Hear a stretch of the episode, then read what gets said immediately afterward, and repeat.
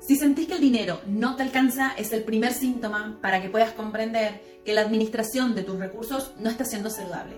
Como primera medida para mitigar esta situación, lo que puedes hacer es destinar una parte de tus ingresos a un concepto que sea como un gasto fijo, pero lo vamos a destinar a inversión.